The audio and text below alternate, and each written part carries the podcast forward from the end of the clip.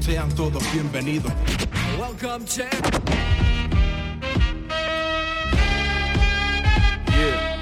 Marca las 7 pm y la vibra que se enciende como radio FM con el hip hop en sus genes. Me libero de aquellos problemas que tengo encima. Las aceras me enseñaron a llevar la ofensiva. Calles calientes donde sale la crema. Único programa en Costa Rica de hip hop que suena. Educación en versos con bases y fundamentos. Sostenido con los años por más que nos sople el viento. Por los parlantes de los carros en medio de empresas. Desde el norte de Latinoamérica se escucha la plena. Los miércoles son tan distintos, bro. Desde que salimos al aire dando música en vinilos. La casa del hip hop en radio se encuentra en San Pedro compartiendo con el oyente los cinco elementos. Abrir espacios a la escena fue nuestra virtud.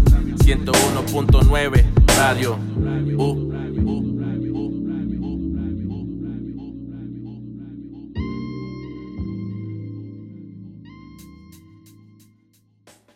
Eh, bueno, hace unas semanas estuvimos eh, hablando con el, con el Breaker Marlon, excelente programa, nos gustó mucho. Eh, tenemos que extender más en la situación, pero nos ha inspirado a, a tratar de ver cómo hacemos para, para documentar más de, de la historia de hip hop pues, en Costa Rica. Súper interesante poder escuchar de, de, sectores que uno conoce, de las cosas que pasan. Uno sabe todo lo que se arma en la sabana, uno sabe lo que se arma en diferentes lugares y saber que esos son los, los puntos nuestros donde creció todo este, este movimiento, donde pudieron otros grupos conversar etcétera. Entonces, parte de eso, y cuando escuchamos pioneros de, de, todo este sistema y de nuestra cultura, pues traemos otro legendario, al DJ Rap, que conocemos desde mucho, que, que trae una gran trayectoria de hip hop, que, que representa los Furious. Entonces, queremos escuchar un poco la historia de él. Entonces, vamos a hablar de, de la vieja escuela y cómo funciona todo. Así que buenas noches, mi bro, saludos, ¿cómo está? Muchas gracias por atender la invitación, mi hermano. Yeah, ¿Cómo están, bro? ¿Todo bien? Aquí siempre, siempre conectado, la ofensiva, ahí representando siempre el hip hop. Ustedes saben cómo es. Costa Rica Yeah. to the fullest. Qué bueno. Bien, qué, qué bueno tenerlo, de verdad, Rap. Mucha buena vibra de, de tenerlo aquí en el programa. Eh, vibra, como mencionamos, como mencionamos en los programas, en este programa en especial que tuvimos con Marlon, fue como que sale esa inquietud, ¿verdad? De cómo, de cómo surgen un montón de movimientos y cómo la escena fue cambiando alrededor del tiempo a lo que ahora la gente conoce, toda la nueva generación que hay ahora. Pero antes de eso hubo todo un proceso y han habido diferentes eh, picos en la escena donde se desapareció por un momento, volvió a subir. Entonces queremos que nos cuentes eh, cómo fue tus inicios en, en el hip hop, cómo fue tus inicios en la escena del rap acá en Costa Rica. Sí, bueno, eh, la verdad yo empecé bien, bien atrás, bro, como el 97, 96 ya estaba haciendo música. Ya la mayoría de gente sabe que uno es un dinosaurio en esto, bro, como hablábamos ahora, bastante viejo, pero siempre muy underground, siempre manteniéndome muy underground, entonces eh, por eso es que tal vez mucha gente no conoce de, de rap, ¿verdad? Este, empecé como el 96, 97 haciendo música, presentándome en lugares que, que se sonaba más que todo dancehall porque no, no, no existía tanto hip hop en ese, en ese momento este, y siempre sonábamos con, con pistas de hip hop que lográbamos conseguir en LPs que llegaban, ¿verdad? Pero más que todo fue como en esa época y ya fue hasta el 2008 que ya empecé y grabé mi primer disco, Los Angels in Disguise, fue el, primer álbum y se puede decir que el único que saqué ya así como, como físico, saqué copias físicas, se hicieron como 500 copias, todas se vendieron. Este fue en el 2008 y en ese mismo año fue que conocí a otros colegas que fue con los que formamos Corner System, ¿verdad? Claro. Y en ese tiempo, digamos, ¿cómo, cómo fue el entorno? ¿Qué, ¿Qué, era lo que estaba pasando en, en, escena? ¿Hab- ¿Había alguna escena hip hop en, en, ese entonces, como en el 97, 2000? ¿qué, ¿Cómo era el Sí. ambiente en el que se desenvolvían? Sí, en realidad, digamos, sí había una escena eh, muy pequeña porque, como le digo, era, era como hip hop con reggae. La, la escena en ese momento era hip hop con reggae. Estamos hablando de Ragabay Roots, de Natural Vibes, eh, ¿verdad? De varios, varios artistas de ese tiempo que sonaban, pero yo siempre fui como más underground, ¿verdad? Siempre estábamos más ahí, más escondidos, no teníamos tantos medios como para, para salir, hacer videos y eso. pero sí había escena, o sea, sí había escena, 96, 97 ya había escena aquí. Este, ya para los 2000, 2008, digamos, cuando ya, ya yo grabé mi disco, ya ahí ya existía un poco más de escena, ¿verdad? Ya fue cuando conocí más gente, fue para el tiempo de la chicha, que eso era uf, el boom, ¿verdad? La chicha siempre fue el boom ahí, fue como la meca del hip hop. Y, y de hecho los, los, mejores recuerdos fueron ahí, en la chicha, ¿verdad? Pero sí, sí, la, la, escena, digamos, era muy, se puede decir que pobre porque no había medios, ¿verdad? No, no había tanto, tantos, eh, digamos, no existía tanto Facebook, era como hi-fi y esas barras que muy poca gente tenía acceso, ¿verdad? Entonces, uh -huh. era como trabajar con las uñas, legalmente era trabajar con, con, las uñas. Y hemos estado conversando sobre, sobre todo esto de, cómo inició en aquel entonces su carrera, en el 97, cómo ha ido creciendo en una escena diferente, ¿verdad? Porque todos son generaciones distintas, no es lo mismo lo que está pasando ahorita y cómo las facilidades que se tienen ahorita a las dificultades que se tenían en aquel tiempo en producir. Ahora estamos hablando un poco de, detrás de, de bambalinas, de, de, de, todo eso, ¿verdad? Rap, de la dificultad correcto. que tenían ustedes para grabar en ese entonces, ¿cómo era eso? Correcto, correcto, sí, era, ya era bastante difícil. Cuando nosotros empezamos, eh, bueno, mi primer álbum, Los Angels in Disguise, lo grabé donde DJ Kila, en Guararí Heredia. Ese sí, sí, fue un álbum que, que yo pagué todo ahí, ¿verdad? Y, y Kila sí ya tenía buen equipo, man. Pero después de eso fue cuando formamos Corner System, ¿verdad? Con Mr. Dog, Poeta, Enigma, Místico, Angel Terror Scene, el compa mío Miami. Este, cuando ya formamos Corner System, ahí fue cuando empezamos a trabajar de verdad con las uñas, porque madre, no se podía invertir mucho, la verdad no se podía invertir mucho porque no se ganaba mucho o no se ganaba nada, la verdad. Entonces, empezamos grabando con, con un micrófono de pelota, madre, en 506 Records, madre, trayendo mi copita Mr. Dog, siempre lo llevo ahí, la verdad, madre. Este, y después entre todos, madre, todos los Corner System hicimos el esfuerzo, compramos un micrófono, compramos una mixer mejor, y fue cuando empezamos a grabar los temitas que ya empezaron a sonar mejor, ¿verdad? Este, pero ya estamos hablando que eso fue en el 2008, entonces ya fue en 2008, ¿verdad? Antes de eso, mae, digamos 97, 96, yo grababa mae, con una grabadora, güey. era con una grabadora, ¿verdad? Es legal, mae, y, y, y hacía los beats con una organética como así, mae, y que sonaba como, oye, imagínate, ah, como un Nintendo, mae, pero hey, la vara era hacer las varas siempre originales, tratar de ser siempre original cuando ya conocí Fruity Loops y Cool Edit y todas las varas y me volví loco haciendo beats. Y ahí fue cuando entró la, la otra faceta, digamos, de productor, ¿verdad? Y ya uh -huh. hice la mayoría de beats de Corner System, produje casi todo el primer disco de Poeta, eh, el primer disco de Místico también, y varias gente, ¿verdad? Que estaba ahí en lo que era Corner System Family, que fue lo que hice después de Corner System, ¿verdad? porque uh -huh. ya los miembros de Corner System no tenían tanto tiempo, entonces no se podía como trabajar mucho. Entonces ahí fue donde empecé a meter otros artistas, ¿verdad?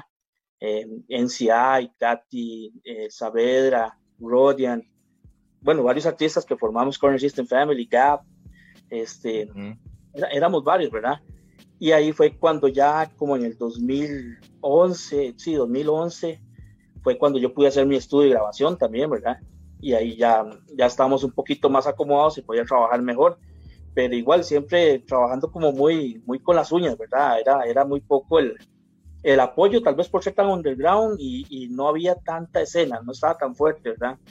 Este, siento que la escena se empezó a poner un poco más fuerte con el tema de las batallas y eso, pero, pero fue un tiempo muy, muy tuanes, la verdad fue un tiempo muy tuanes, se vieron cosas muy bonitas, muy tuanes, la verdad.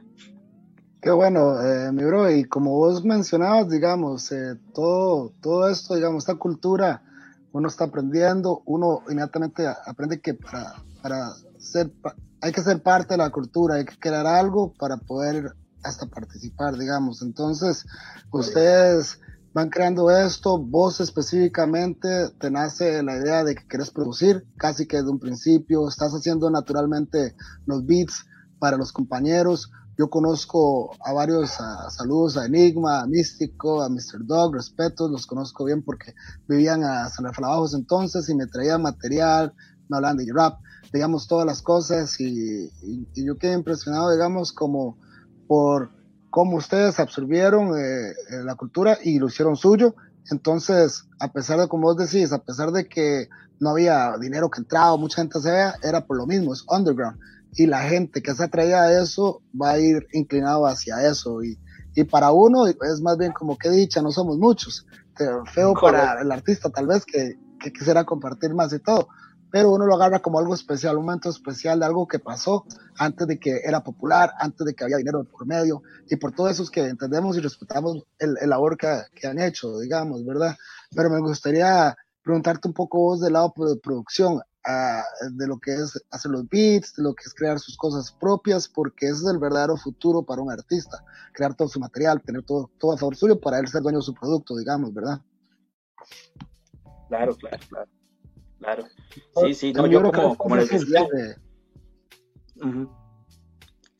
Sí, como, les decía, digamos, desde, desde el 97, man, empecé grabando en unas grabadorcitas así, ¿verdad? Que ponía en un lado un cassette y en el otro lado otro, y, y, con pedacitos de, de, piezas, man, iba pegándola, quitaba la pausa, la volvía a poner, man, para ir largando, hacer un loop.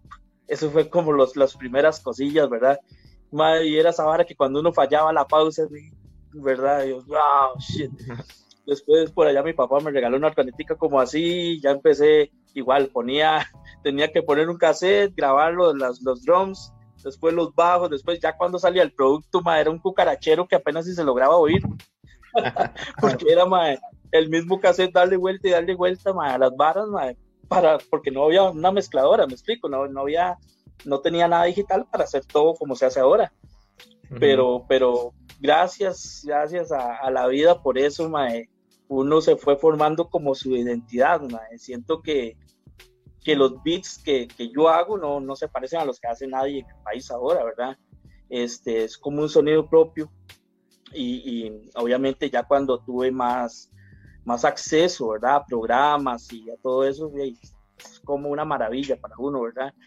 pero sí, sí, eh, eh, digamos desde tiempos legendarios, trabajando con las uñas y ya después un poquito con mejores eh, aplicaciones y todo, ¿verdad? Pero sí, siempre, yo le decía a, los de Corner, siempre me gustó más la producción, ¿verdad? Que, que en realidad que rapear. Prefería más la producción, estar más detrás de toda la producción que, que rapear, la verdad.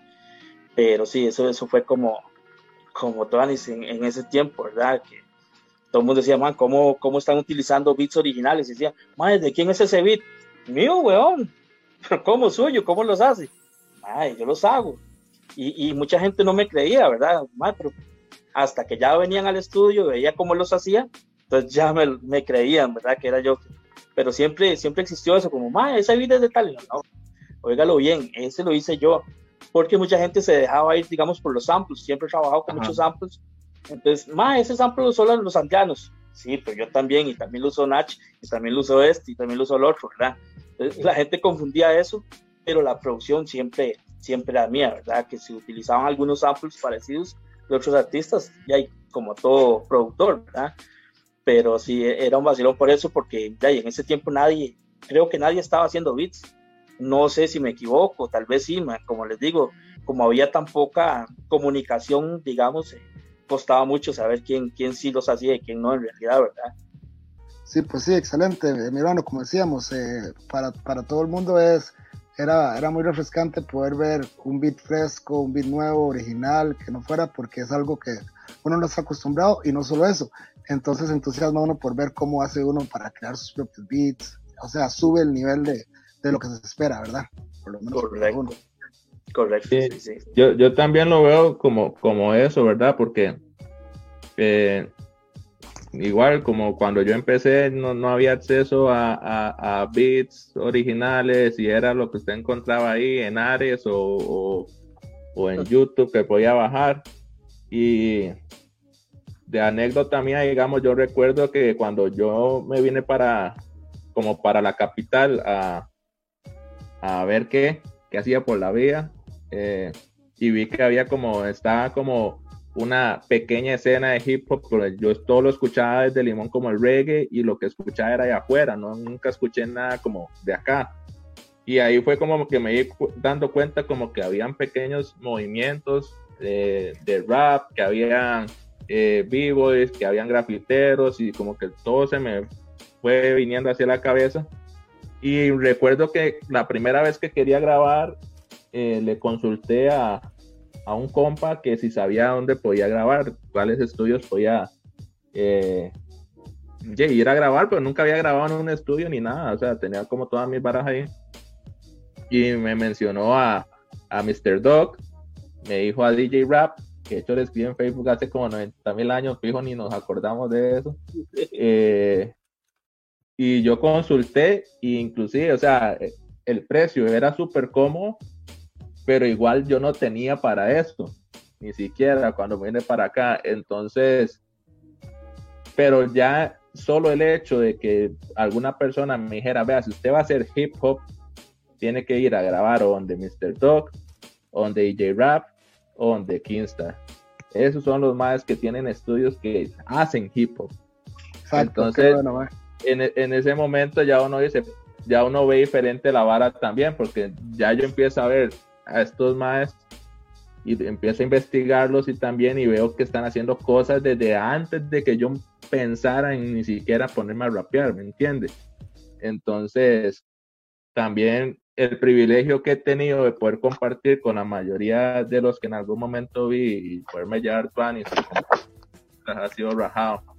Y esto me lleva un poco a la pregunta eh, que tengo en mente es, ustedes han vivido un proceso donde también hubo gente antes que ustedes y están vivieron su proceso y ahora están viendo una nueva generación. ¿Cómo ustedes ven esta generación actual?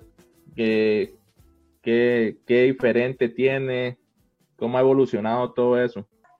sí, por lo menos eh, en mi caso, siento que las nuevas generaciones están muy bien, o sea, se, se han posicionado muy bien y, y, y eh, por lo menos he escuchado bastantes eh, jóvenes, porque son muy jóvenes, que han estudiado el hip han estudiado, eso me alegra mucho, porque digamos dos o tres años atrás era como, como mucha moda, me explico, me parece que, que hubo un, como un lapso de mucha moda, entonces era como que todo el mundo sonaba igual, todo el mundo hablaba lo mismo, pero ahora eh, he logrado escuchar por lo menos unos ocho, ahorita no tengo los nombres en mente, pero ocho, diez jóvenes, por no decir carajillos, porque la verdad, muy, muy bien, bro, muy bien. O sea, el flow, las rimas, lo que hablan, o sea, demasiado, demasiado bien. A lo que veo, igual, ¿verdad? Igual siempre eh, hay cosas que no me calzan, pero por lo mismo, porque uno ya es de otra época, ¿verdad? Ya uno, o sea, yo siempre más sonidos noventeros y eso, y, y, y, hay cosas que uno no le calzan, ¿verdad? Pero, pero hay gente que está trabajando muy bien, muy bien, y, y respeto a todos por igual, la verdad, respeto a todo el mundo, todo tiene su forma de trabajar, y mientras sea por el hip hop, que sigan dándole duro, ¿verdad? Eso es la verdad. Este, ojalá que se puedan enfocar en esto, en hacer rap con, con sentido, con un mensaje, me explico. No, no, no tiene que ser cristiano, no tiene que ser protesta, pero que tenga un mensaje, que, que, la música tenga un mensaje, que, que no sea todo lo mismo, me explico. Porque muchas veces usted oye una pieza de X, oye, bro, y es lo mismo. Es como que le cambian tres palabras y va para arriba y a veces hasta con el mismo beat, lo que hablamos, bajados de YouTube y eso. Entonces ahí es donde yo como que no calzo con eso, pero, o sea, mientras sigan trabajando por el hip hop, me parece bien todo lo que hagan, incluso en las batallas, uno, mucha gente dice que las batallas se llegó a cagar en el hip hop, pero, hey, o sea, ¿hasta qué punto? Porque también ha hecho mucha unión, ¿verdad? Ha hecho demasiada unión. Este, aunque a muchos no nos gusten, a mí no me gusta, la verdad, no me gustan, este, pero ha hecho unión de, de la forma que sea. Y, y siento que en el, en, el, en el, medio, en el ambiente del hip hop siempre ha habido sus pros y sus contras, ¿verdad? Siempre, toda la vida, toda la vida. Este, ha habido apoyo, pero también cada quien ha estado por sus intereses. Toda la vida existido, porque tengo, tengo en la mente recuerdos de, de, presentaciones en la Plaza de la Democracia, en lugares que nos presentábamos, que nos invitaban, y me acuerdo que estábamos rapeando y por allá los B-Boys bailando, entonces todo el mundo se iba a ver los B-Boys y ya dejaban la tarima vacía, me explico. Entonces era como que había unión, pero cada quien por su lado. Y, me parece que eso sigue existiendo, ¿verdad? Que es, que es una de las cosas que, que se debería unificar más, o sea, que, que, todos los elementos se unifiquen más, de, algún, de, alguna forma. siempre me ha parecido eso, no sé si estoy equivocado definitivamente los elementos unidos es mayor fortaleza y digamos, esas son las enseñanzas originales en hip hop, ¿verdad? Que es que los elementos son pilares y son bases y ahí crecemos, pero como vos decís, ¿verdad? la comunidad y el entorno hip hop en general siempre ha sido que cada uno hace lo suyo, todo por su lado, pero también entre esos grupos hay aquellos que quieren unir y crear esa, unión y, y, hay que trabajar en eso otros harán lo que harán y recibirán sus resultados, ¿verdad? Pero sin duda alguna, hip hop consiste en la unión, en trabajar en conjunto, porque es para los jóvenes, para el futuro, es una cultura y hay que mantenerla activa de ese método de vivo.